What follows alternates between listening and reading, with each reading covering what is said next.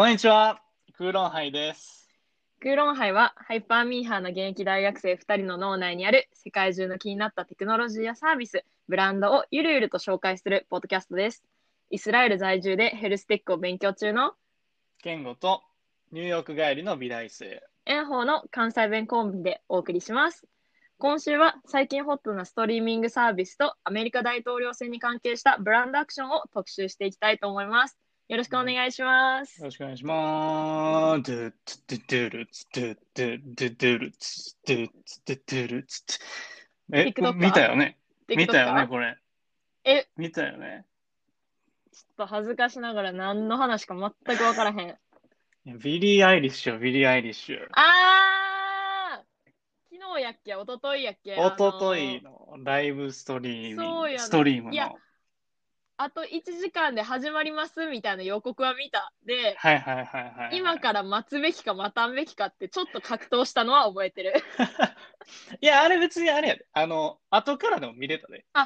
チケそうなんやット買えば、。その、なんかね、ループ再生されてんねん、ずっと。はーえ、結構あれってさ、その現地の時間帯やったから夜みたいな感じやったような、日本の。そう、いや、朝じゃなかったっあけな、朝か。め逆にはめっちゃ朝やった7んか。時とかなんかそんなんやったと思うう。ーん。俺だけ逆にもう夜型やからさ、あの、ループ再生の時に見たんやけど。あー、はいはいはいはい。そう。で、まあ今話してるのが、ビリー・アイリッシュのライブストリームライブ、オンラインライブの Where Do We Go の話なんやけど、うんこれ見て、うんうんうん、すごい良かったね。あー、スクショだけね、いくつか見た。あ、ほんまに？その、やっぱなんかそのね、現場じゃないけど、オンラインだからこうできること。まあ、それこそさ、あの、3ヶ月前ぐらいのトラビス、うんうんうんうん。えーフォートナイト。フォートナイトの。うん。みたいな。まあ、それとはまた、あれは完全にこう、なんていうかな、なんかあのトラビスもなんか、アンドロイドみたいな感じになっとった。アンドロイドちゃうわ、うんうんうんアバターや。うんみたいな感じになっとったんやまあ、今回は結構もうビリーって感じで、うん。で、こう、後ろにね、こう360度の LED スクリーンと、で、なんか最新の XR 技術を駆使してて、でなんか。各曲、彼女の曲、一曲一曲のなんか PV が再再現されてて、すごい良かったね。うわ、めっちゃ見たいな、今。うん、多分な、一日だけしかループされてない。だから今はあそうもうなんや無理なのかもしれへんけど。じゃあまあ、うん YouTube とかに落ちてたら見れるみたいな感じなんか。そうそうそうそう、うんうんうんそんな感じ。まあまあ、30ドルはちょっと払わ払ってしまったんやけど、もちろん払いますよ、もちろん。もちろんねまあでもなかなか、なんかさ、オンライン今多いけど、オンラインライブって、うんうんうんなんか、まあまあでも30ドルって大きい金額よね、そう考いや、大えたら。きいな。で、しかもなんかその、バナーというか、その動画の隣に、まあもちろんコメントみたいな、バーって出てくるのと、あとはもうマーチャントがすぐ隣にあんねやんか。あー、投げ銭とかではなくてグッズってこと？グッズグッズ。あそう。で、まあ、チケットはさ、30ドルってやっぱりその、ほんまのライブとか行こうと思ったら多分100ドルぐらいすると思うんだけど、それ考えたらまあだいぶ安くて、で、なんかその、今回のストリーミングを提供してるプラットフォームの、えっと、マエストロっていう会社かなが言うには、もう売り上げはもうほとんどマーチャントらしくて。ーあ、それ言うよな。なんかうん、最近その音楽好きな子たちと喋ってて、やっぱりなんか今年アーティストにはめちゃめちゃ厳しい年で、うんうんから本当にグッズを買わないとそのアーティストはやっていけへんよな、みたいな話をちょうど今週してて、あ、そうなん。ビリーレベルでもそうなんやな。そうそうそう。うんらしいよ。まあだからチケット代が浮くから、まあ逆にそのグッズとかにお金かけれるっていう。ことではあるんやと思うんやけど、そう。で、まあなんかその彼女らしい、もうボート、ボートってこう、大統領選で投票しろっていうことと、おあとはまあなーんか曲によっては後ろで環境問題のなんかいろんな動画流れてたりとか、で、まあいろんなさ、パソコンでみんな見てるから、カメラついてて、その見てる人の顔とかが後ろに流れてくるみたいな。うんうんうんうんがなんか、あな、そう、この時期ならではのみたいな感じで。で、あとなんか広告っていう観点で見ててもなんか面白いなと思って、えなんかーポルシェのパナメーラっていうフォードアの車があって、それが、えっと、 Bad Guy の時に、なんかビリーがぶつかりそうなぐらいこう、なんかぐるんぐるん回転して回ってくるみたいな、なんかようわからんなんかその映像があって、うんうんうん。で、やっぱり車とかさ、めちゃくちゃでかいから実際のステージなんか置かれへんやんか。けど、こういう映像とかでこういうふうに再現できるから、なんかそのあ新しいこう、広告の枠の差し込みができてるというか、まあ、ビリーの層が面白いポルシェにかん興味あるかどうかは知らんけど。あ、じゃあもうなんかそういうなんか組み込まれた広告みたいなスポンサーとかもいくつかあったんや、そのショーの中に。そうそうそう、まあ、グッチとかポルシェとかがそうかな。はそうそうそう。彼女もグッチの服全身着とって。まあ、それはまあよくあるけど。そう。で、まあ、あの、彼女はさ、あの、新しい007の映画の主題歌も担当するうわー、ぽいわーとか言ったらあかんけど、ぽいわー。いや、俺は結構びっくりやったけどな、それは。あ、本当？なんかう、ん。い007の主題歌って私結構アデルとかそういうイメージが強くて、や、それはさ、イギリス人やからさ、わかんないけど、ああ、そういう意味ね。アデルは、あ、じゃあ、ビリーはアメリカ人やしなと。なんか、結構その女性で声が低めのトーンで、うん、みたいな人のイメージは結構あるかも。はいはいはいはい、うんうんうんそう、曲もなんか、今までのビリーの曲とやっぱり全然違うしうね。ーん。なんかその、まあ映画に関してなんやけど、その、もうどんどん伸びてて、今年の4月に公開の予定が、まあ来年の4月になるんちゃうかみたいな感じで、で、今なんか、アップルとかネットフリックスとか、あと他のストリーミングサービスが、もうなんかその権利を買ってストリーミングで流そうと今してるっていう。ああ、なんかちょうどこの前その、ディズニーがさ、もう、うんストリーミングの方に注力しようみたいなニュースが出たとこやしね。うんそう。なんかまあ今やっぱストリーミングが熱くて。で、まあ今、先週か。先週結構でかいニュースみたいなのがあって、あの、クイビっていうサービス知ってる？え、スペル言って？?QUIBI。中国のサービスじゃないよな。あ、じゃアメリカ。あ違うかも。あ、じゃあ違うわ。わから。クイビってまあどんな。なサービスかっていうと、まあ特徴は、なんか5分から10分のショートムービーのコンテンツをまあ配信してて、で、彼らは一口サイズの動画って言ってるんだけど、うんうんうんうん。で、二つ目が、まあ、一つの動画で水平と垂直のあの切り替え、これ英語でターンスタイルって言うんだけど、それができる。うんうんうんだからもう完全にスマホ向け。今までとかやったらさ、スマホ動画やったらもう縦は縦しか無理みたいな。けどその切り替えが自由にできるらしくて。うーん、そこのアジャストがめちゃめちゃそのスムーズにいくんや。そうどういう動画であってそうも。で、料金もなんか広告付きは月額4.99ドル。なんか525円ぐらいで、で、広告なしがまでで8ドルぐらいで、他のストリーミングサービスと比べてもちょっと比較的安い。で、まあそういう特徴があるんだけど、まあ、それ誰が作ったかっていうと、1980年代から90年代前半にかけて、まあ、ディズニーのアニメーション部門とかを統括してた、で、その後ドリームワークスってあるやん。はいはいはい。アニメの。の共同創業者の、えっと、ジェフリーさんっていう人が、えっと、立ち上げて、で、eBay とか、ヒューレット・パッカードの、えっと、CEO とかされてたメグさんっていう人が CEO してんねんけど、で、まあ、すごい人たちやん、経歴的に。うんうんうだから、クイビを立ち上げるために、こうハリウッドとか、の映画関係者とか、まあ、投資家から、なんか、えっとね、1830億円を調達してたらしくて、ん。おー、すごいよね。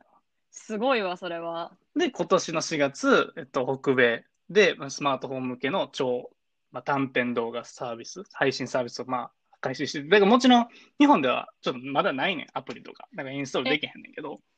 じゃあさ、なんかそうやって5分から10分って区切ってやってるってことは、もう全部コンテンツは自社で制作するってこと？あ、そうそうそう。なんかそういう、どこかから買い取って、そのままなんか他のとこで流されてたやつを流すっていうよりは、全部自社制作なんや。そう、まあだから、あの、日本、えっと、ニュースとか、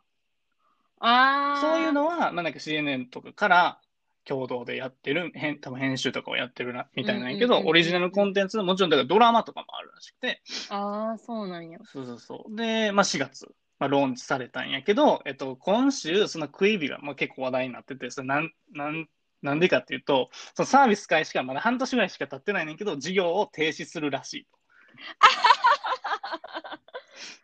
そっち？そう。で、完全なんか今いい流れが来てて、まさかの何万人突破みたいなそういう話だと思うじゃなくて、で、こういうエンタメ界のいわゆる生けるレジェンドみたいな人が創業して、もう巨大投資を受けたスタートアップとしてはもう最速の死とめっちゃいじられてて、アメリカで。マジか。そえ、なんかそこの敗因みたいなのはある程度出てるの？う。えっと、まあ、いろいろ言われてるのは、まあ、2つあって、うんで、もともとクイビは、その、ランチタイムみたいな、こういう短い隙間時間にスマホで見る想定で、まあ、プロダクト作っ、うんうんコンテンツ作ってたんやけど、そもそもコロナでもうみんな時間が有り余ってしまって、そういう隙間時間というよりは、もうなんか、がっつり時間を取れるようになってしまったっていう。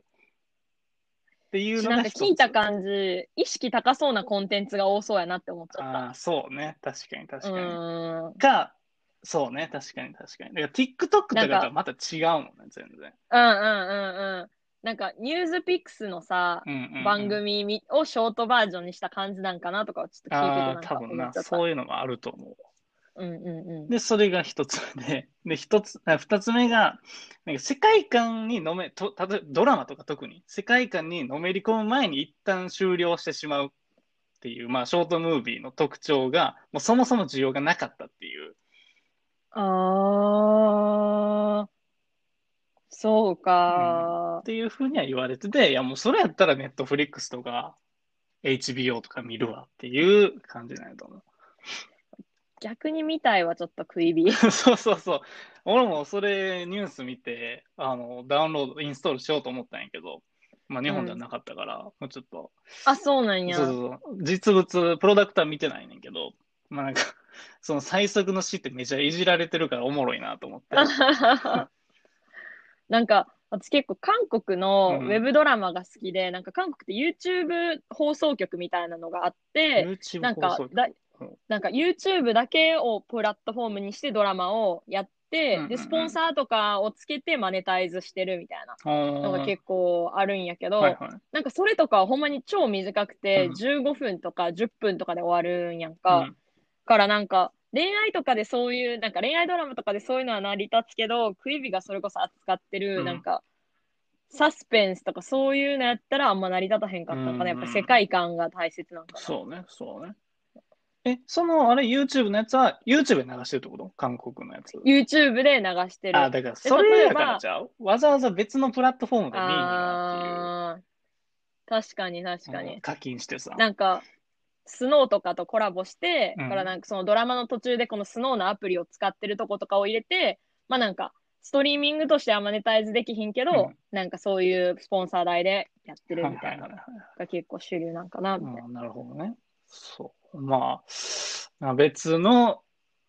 やつで、プラットフォームでやるのはもう、あの、死亡らしいっすわ。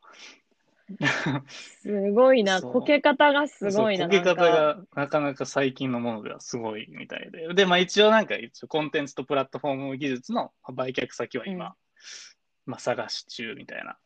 あ、探しそてなう感じらしくて。そうそうそう。で、一方、あの、ネットフリックス、まああれですよ、ストリーミング界の巨人の、えっとですね、新刊が出まして、新刊が出まして、えっと、 No Rules。あ、日本語では No Rules なんか。英語ではまあ、 No Rules Rules っていうやつね。で、世界一自由な会社、ネットフリックスが10月22日、日本で発売ということで、僕はちょっとそそれに先駆けて、ちょっとそれでさ、なんか、うん発売と同時ぐらいでこのラジオ配信するかな思ったから、これ話そうと思ったんよ。あら、ちょっとゆるっときちゃいましたね、ゆるっと今日まで。そうそうそうそう。で、まあまあまあ、ちょっとね、あの、英語の原文の方で読んでて、え。そう、今まで3冊ぐらいネットフリックスの本があって、ネットフリックスうんうん。最強人事戦略、えーネットフリックスコンテンツの、えコンテンツ帝国の野望、で、不可能を可能にせよ、ネットフリックス成功の流儀っていうので、まあ、あるんやけど、どうでもいいけど、全部の和訳がなんか、自己啓発本感がすごいんやけど。そうそう、なんか50、50年代のなんか映画みたいな和訳に。で、まあなんか今回は、あのー創業者兼 CEO のリード・ヘイスティングさんが、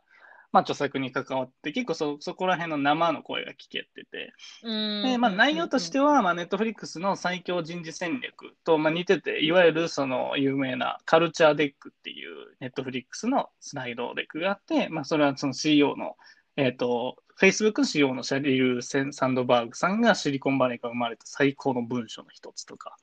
で、スライドシェアとかでもう出てて、それがもう1500万回ぐらいも再生されてて、いわゆる結構カルチャーがすごいって言われてる会社で、まあ、そういうのをもとに、まあ、どういうふうにして独特のカルチャーを築いて、で、組織、えっ、と、読者の組織作りにどうやって、まあ、活かせるかな、みたいな方法論を言ってて。で、まあ、なんか面白かったのが、なんか、あの、オリジナルコンテンツの制作秘話とか、13の理由とか、あの、ハウス・オブ・トランプとかあの、オレンジーズ・うんニュー・ブラックとかの制作秘話とか、あとはなんか、あの、アリー・スター、えー、アリーなんや、スター誕生やったかな？あれ、スター誕生？そうそうそう。まあ、結構あれ好きなんやけど、の映画の一場面を引き合いに出して、うん、これはダメなママネジメントですみたいなことを書いとって、まあ、そういうなんかおもろいなと思って。え、その本、食い火の人たち読んだ方がいいんじゃん。そうそうやっぱカルチャーがな、やっぱ大事らしいわ。そう。でまあまあまあ、やっぱり、アマプラでも Hulu でも Apple TV ではなく、やっぱ Netflix が好きやなっていう話や。わかる。なんか、なんかさ、企業のロゴって別にグッズ欲しいなとか思ったことないけど、うんネットフリックスのロゴグッズめっちゃ欲しくなるもん。あわかるわ。そう。なんで、全然、あの、アフィリエイトちゃうけど、おすすめですっていうことで、今日は。そういう話ありがとうごでしざいた。はい。日本語版も今今出出たってことよな。えっ、と、先週末うん、に出ました。うん。うん、うん、うん、うん。それは読みたい。いや、なんかさっきさ、ビリー・アイリッシュの話一番最初に出とったやん。で、その時に、あーって思って思い出したんやけど、なんか、バニティフェアっていう雑誌が毎年ビリー・アイリッシュにインタビューしてるの知ってる？バニティフェアって、はいはい、なんか聞いたことあるな。バニティフェアっていう、うんうんなんか、私も正直読んだことないんやけど、ファッション雑誌なのかな、はいはいはいはい。ファッション雑誌が2017年からえー。毎年ビリー・アイリッシュに同じ質問をしてんねん。え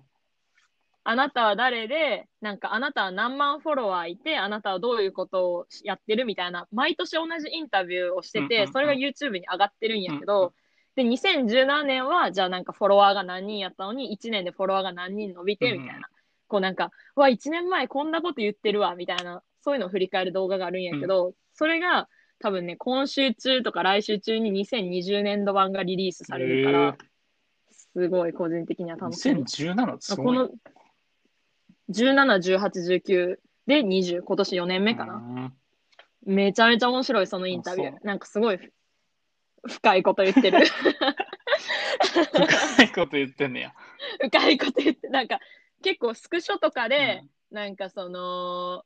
なんか返信のリプライするときに画像貼ったりとかするやんなんか、なんかそういう遊びにも使われるぐらい結構なんかね、面白い回答をしてるから。まあ多分あれでしょうね。よかったら見てみて今回は、あの、ボートしましょうっていう話はメインではしはるやろうけど。うーん。そう。でね、じゃあ私もね、ちょっと今大統領選の話が結構出たと思うんやけど、まあついに11月の4日かな？うんうん。11月の3日か4日か忘れたけど、多分4日かな？に、ま10日後ぐらい？あアメリカ大統領選が。そうやね。もうちょうどちょう今タイムリーなとこで、有権者登録がまあ週によっては終わったぐらいなのかな、はオンラインの有権者登録が終わって、じゃあまあみんなどこに入れようかなみたいな、思ってる時やと思うねんけど、なんか日本ってさ、割と政治となんかエンタメとかコンテンツとか、あとはなんかファッションとか、なんかそういうのって全部切り離うん。されてるというか、全然違うね。例えばなんか会社に入るときも、なんか政治的意見を、その、公私混同しないでくださいみたいな契約書を書いたことが、私も実際あるくらい、やっぱりなんか SNS での政治的発言とかっって、すごい、その、まあなんか線引きをちゃんと引いてくださいね、みたいなのが結構日本のカルチャーではあると思うんやけど、なんか結構今アメリカで、そのファッションもしかり、音楽もしかり、なんか出版もしかり、こうすべてのカテゴリーが、なんかその選挙の話題が今すごい、を常にしてるんかなと思ってて、それでね、ちょっといくつか面白い事例があったから、ちょっとうんうん。今日紹介したいなと思います。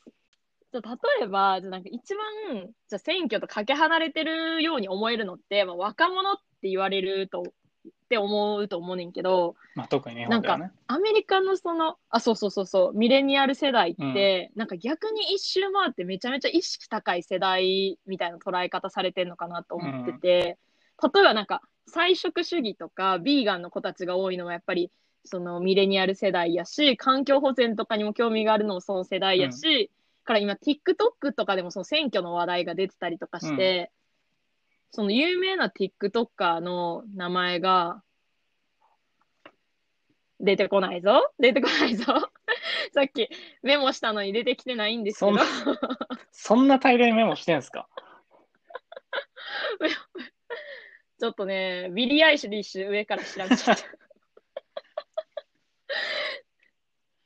そう、なんか TikToker が、なんかインスタグラムで、その、僕がテステスラを giveaway するから、なんか絶対選挙行ってないみたいな、選挙の有権者登録した、その、ボートみたいなね。証拠みたいな。なのを出して、うんそう、証拠を出してくれた人たちからテスラをプレゼントするよみたいな。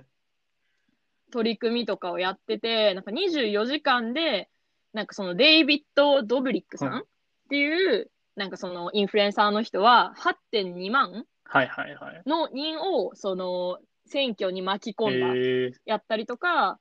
あの、カイリー・ジェンナーってはいうそのお騒がせ。のカーダシアン姉妹のカイリーとかは、まあ、4.8万人を巻き込んだみたいな。へだからそのインフルエンサーたちも、なんかそういう選挙に行こうねみたいなのを、まあなんか本心もありつつ、やっぱ自分のそのステートメえ。ントうん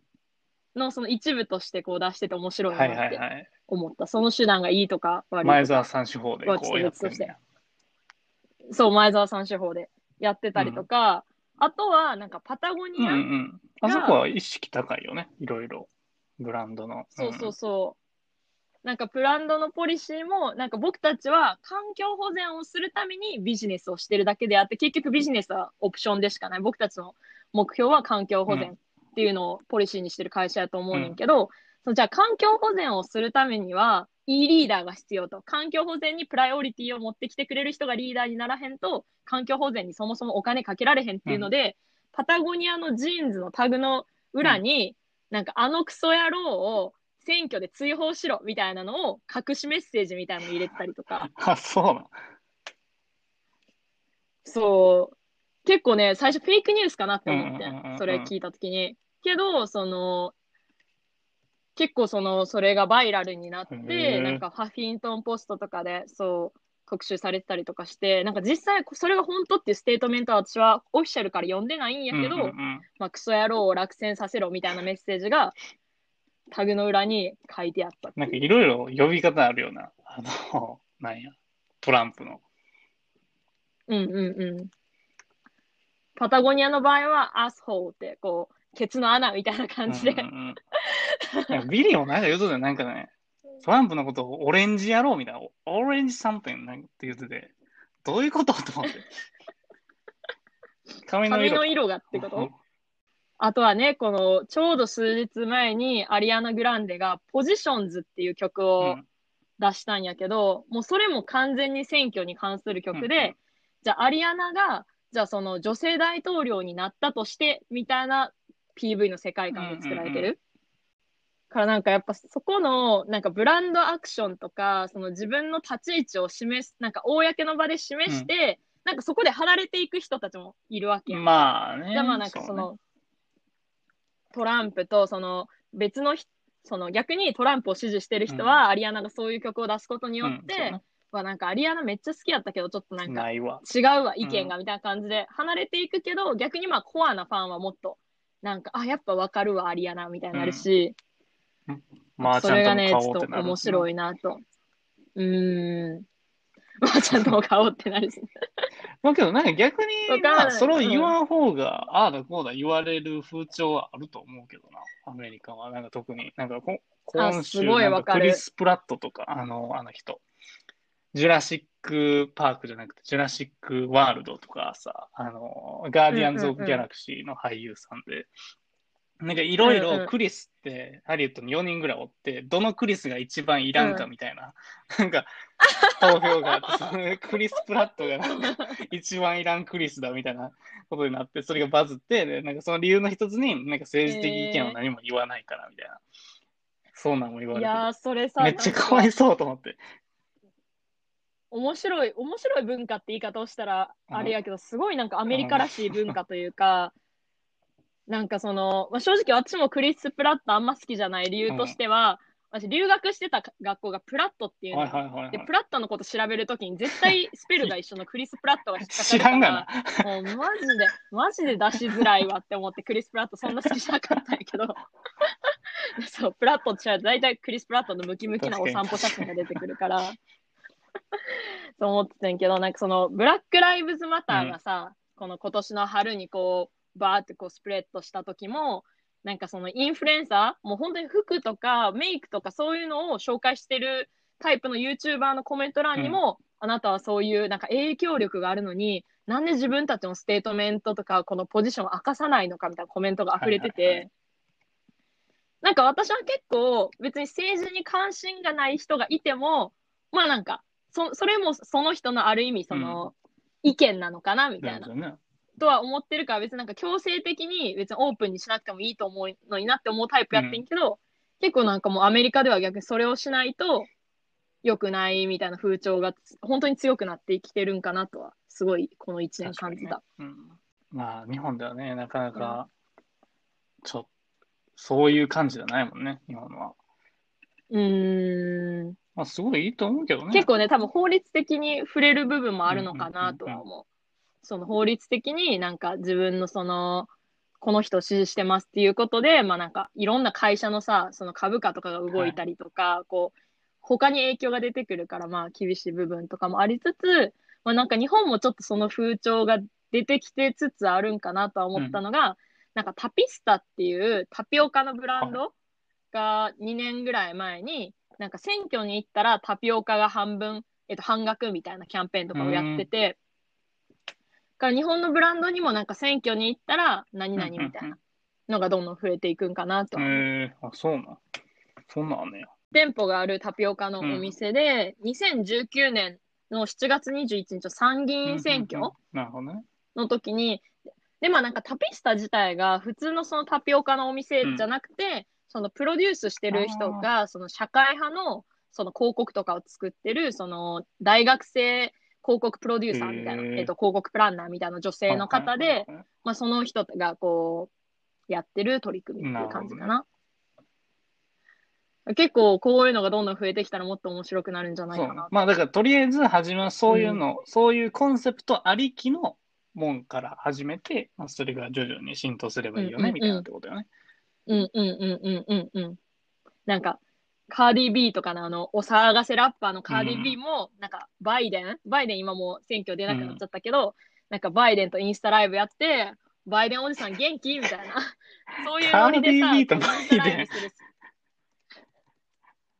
アンコーバイデンってめっちゃ呼んでた。が、バイデンおじさんってこう。だからなんかそういう、まあ、フワちゃんとかがね、フワちゃんが、じゃあなんかだ、なんか選挙候補者とインスタライブして、じゃあなんかもうちょっとわかりやすく砕けて説明してよ、みたいな。そういうノリで、こう、インスタライブとかでできる世界線が日本に起きたら、どんどん面白くなるんじゃないかなと。えババイデンってもう出出えへんの？バイデンね、出なく、あのこうそうなの、ん。バーニーかな？バーニーやバーニー。びっくりした。バはいーニー。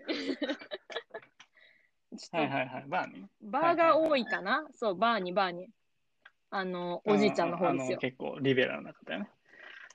うん。そうそうそうそうそう。バーニー・サンダースの方、そう。うん。そうなんですよ。だからなんか、でもさ、こうやって、あ、なんかわ、すごいなんかそういうなんか、ちょっと、一歩先を行ってるわ、みたいな風に見えて、意外と候補者みんな日本よりおじいちゃんやったりとかして。まあなんか大統領選興味深いなと思いながら見てましたね。面白い。グロッシエイがその投票したら缶バッジもらえるとかそういうのもいろいろあるけど、もう本当無限に出てくるから、今日結構面白いのここら辺かなと思った。あとはまあ V マガジンがこう選挙こう V マガジンってその毎回 V をそのモチーフとしたこうファッション誌のカバーを作るんやけど、V の V がボートの V やったりとか、あとはなんかバーバイデンかババーニーか忘れたけど、あのー、あつ森で選挙活動したりとか、動物の森の中石破、に石破さん自ちゃうの分の選挙。あじゃん。違うねん。石破さんうんがする前に、すあでにやっててん。どっちバイデンやったかな？バイデンやった気がするもうがやめてたとう。思うね。あつ森出てる時。もう出馬せえへんみたいなのなってたと思うけどな。そう、じゃあうんバイデンかな？バイデンがやってて、なんかそれを石破さんが、その、まあ日本にも持ってきて石破さんもやったら、まさかの日本のあつ森の、その description のとこだけ選挙か、選挙関連とか政治関連をやめてくださいって書いてあって、バンされたっていう。へえー、なるほどね。だからやっぱりカルチャーの違い、法律のうんうんうん違いが結構大きいんかな、みたいなのは。なるほど。えーというわけで、第3回やってきました。え ー少しでも面白いと思った方は、クーロンハイをフォロー、シェアしてもらえると、エンホテ健康はとても喜びます。えー、ツイッターではアカウント名、アットマーク、KURON、アンダーバー、HIGH、えークーロンハイで検索してください。各種ストリーミングサービスでのフォローもお待ちしております。それではまた来週、さようなら。バイバイバイバイ。